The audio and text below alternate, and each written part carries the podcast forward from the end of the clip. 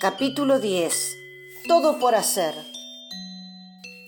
Hacia fines del 72 la violencia se había vuelto cotidiana. Una noche de agosto, cerca de las 2 de la madrugada, nos despertó una explosión. Mamá, mi hermana y yo nos encontramos en la cocina. Al rato hubo otro estallido. ¿Qué estaba pasando? En las calles Báez, Arce, Luis María Campos, estaban los edificios de las familias de los militares. Varias compañeras de mi colegio y clientas de mi mamá vivían ahí. Descalzas y en camisón, a pesar del frío, nos sentamos alrededor de la mesa en silencio. No prendimos la luz, solo dejamos que entre la tenue luminosidad de la calle. Verónica, mi hermana, nos recordó que en el séptimo piso de mi edificio vivía un coronel y agregó que si atentaban contra él, Tal vez volaríamos nosotras también. Se escucharon algunas sirenas, pocas. Sentadas como estatuas y en silencio, estuvimos casi una hora, hasta que el frío nos corrió y volvimos a la cama. A la mañana supimos que habían puesto bombas de poca fuerza en las puertas de los edificios para amedrentar sin provocar heridos. Pocos días después, la calle Báez se cerró para el tránsito, y los vecinos terminaron utilizándola como una plaza para andar en bicicleta, patines y jugar a la pelota mientras eran vigilados por soldados armados. En otra oportunidad, entre Navidad y Año Nuevo, Silvia, Nora y yo salimos de la parroquia a eso de las once de la noche. Caminamos como siempre, conversando tranquilamente, para tomar un colectivo en la avenida Córdoba. Cuando llegamos a la parada sentimos una tremenda explosión que nos erizó la piel. Una lengua enorme de fuego, vidrios y mampostería se desparramó en la vereda y la calle, a 50 metros de nosotras. No nos animamos a acercarnos. Enseguida llegó el colectivo y lo tomamos rápido para huir del lugar. Nora y Silvia, que eran del barrio, me dijeron que en ese local había una oficina de Philips. Al otro día buscamos la noticia, pero no salió en ningún lado. En el vecindario dijeron que por suerte no había resultado ningún herido. Nosotras habíamos pasado 30 segundos antes. En ese momento no lo entendía, pero con el tiempo comprendí que la violencia desatada era el producto de tantos años de dictadura militar. Mi abuela decía que los militares se encaprichaban en gobernar y solamente sabían formar en hilerita. Ese no era el ejército que ella había soñado para su hijo. Por eso nos pusimos felices cuando el presidente de facto, el general Lanuse, llamó a elecciones para el 11 de marzo del 73. Los peronistas iban a votar a Héctor Cámpora para que sea el presidente que diera por terminada la proscripción de Perón. Así, el gran líder podría regresar de su largo exilio y se convertiría por tercera vez en presidente de los argentinos. Qué sencillo se veía todo. El fin de la violencia pronto daría lugar a la Argentina de la paz y la justicia social. El 13 de marzo, dos días después de que Cámpora fuera elegido presidente, comenzaron las clases en la escuela. Afortunadamente las vacaciones habían pasado volando. No las necesitaba, no las quería. Lo único que deseaba era construir un mundo mejor y la inacción me producía ansiedad. Por eso, el comienzo del ciclo lectivo fue un alivio. Era mi último año de secundaria. La madre Beatriz entró al aula con su sonrisa juvenil. Saltamos de nuestros bancos y la fuimos a abrazar. Parecíamos un equipo de fútbol festejando un gol. Chicas, siéntense y escuchen con atención lo que les voy a decir. Dijo alzando la voz. Nos sentamos enseguida. Éramos muy obedientes, en esa escuela no daban ganas de rebelarse.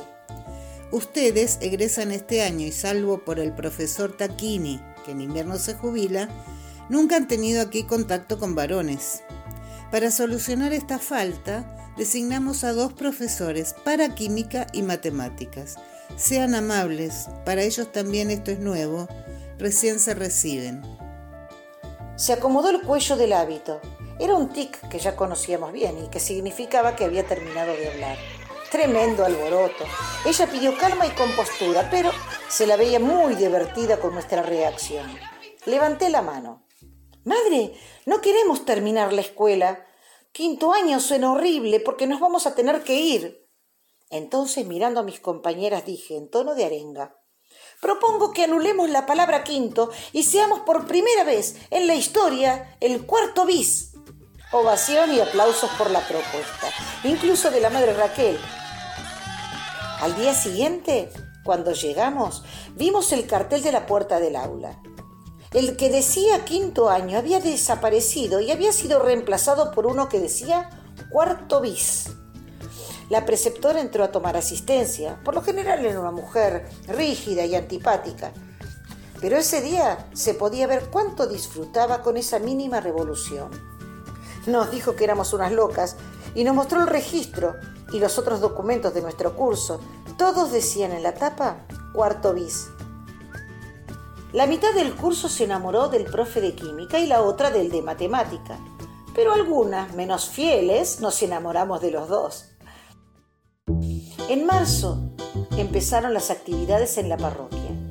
Las mismas cinco compañeras de la escuela que iban conmigo a PAC me acompañaron. Yo estaba orgullosa.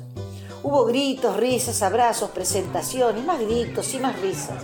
150 jóvenes emocionados pueden ser muy ruidosos. Al entrar en la iglesia, nos fuimos reuniendo alrededor del altar y logramos el silencio.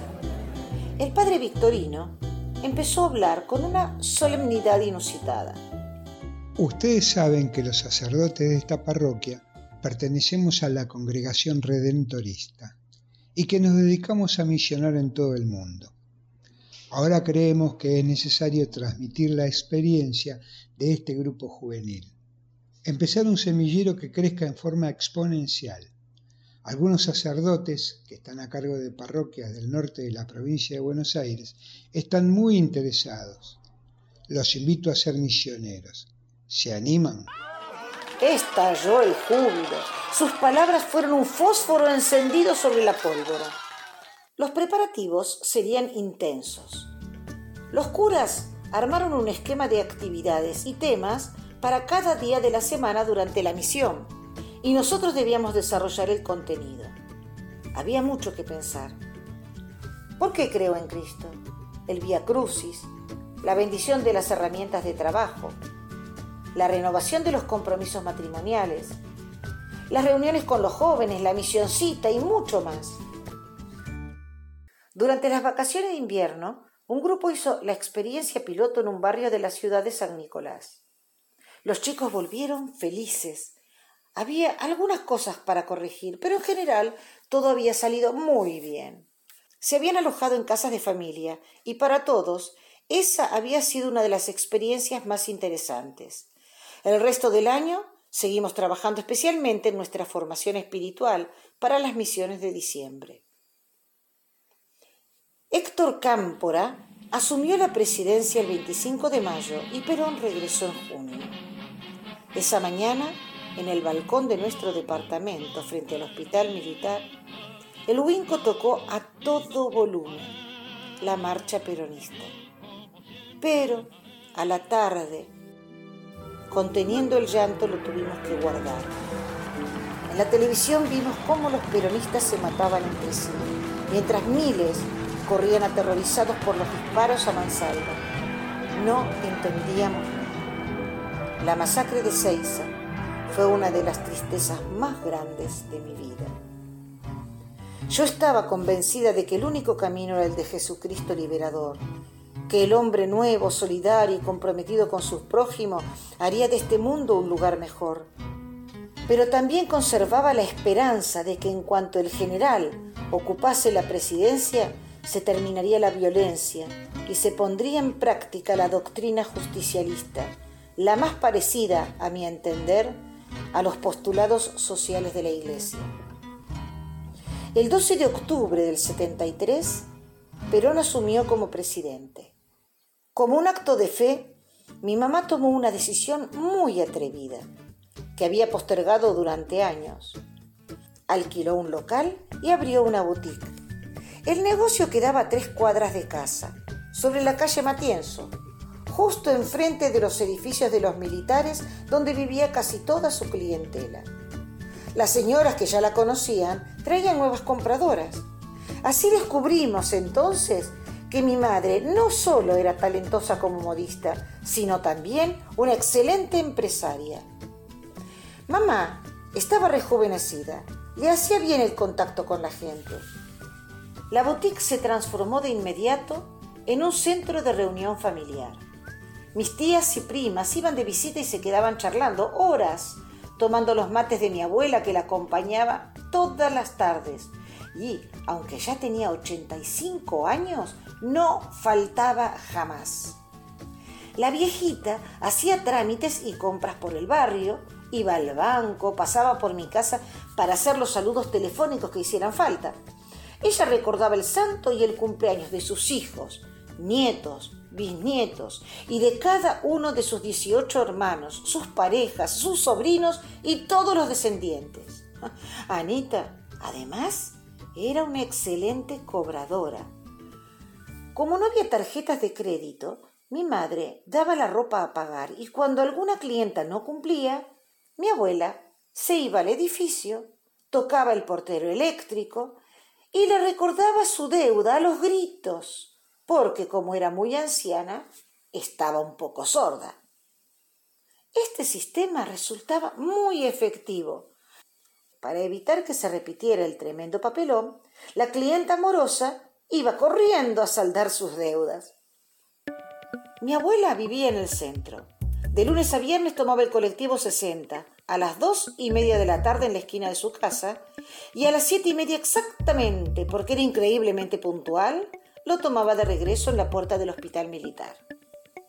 Una tarde, justo cuando mamá iba a llamar a mis tías preocupada porque eran las cinco y todavía no había aparecido, llegó mi abuela agitada y le contó. No sabes, Aurorita, lo que me acaba de pasar. El colectivero chocó contra un auto. No se lastimó nadie, pero el coche se arruinó bastante. Un policía que vino pidió testigos. Los pasajeros no hablaron ninguno.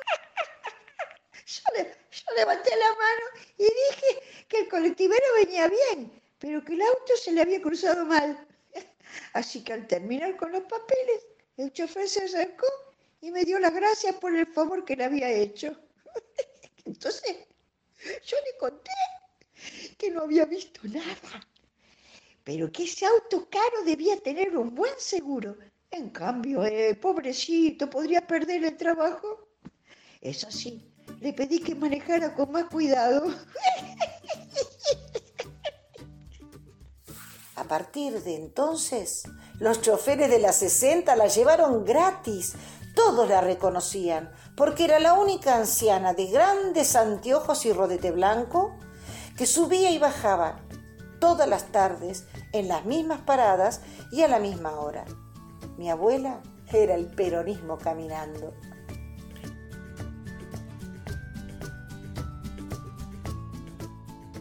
Terminaba el año. Ya no quedaba más remedio que despedirme de la escuela. Para la entrega de diplomas con mis compañeras decidimos preparar una ceremonia que pudiera expresar todo el amor que habíamos recibido en el colegio. Mandamos a hacer diapositivas de todas las fotos que registraron nuestra vida escolar y yo me ocupé de escribir el guion. Mis compañeras armaron la banda sonora en vivo, cantarían los temas que nos acompañaron desde el jardín de infantes. El día anterior al acto me dolía todo, especialmente la garganta. Tomé aspirinas y confié en que me pondría bien. Ensayamos a la tarde y dejamos todo preparado. Pero amanecí con fiebre y un tremendo malestar general.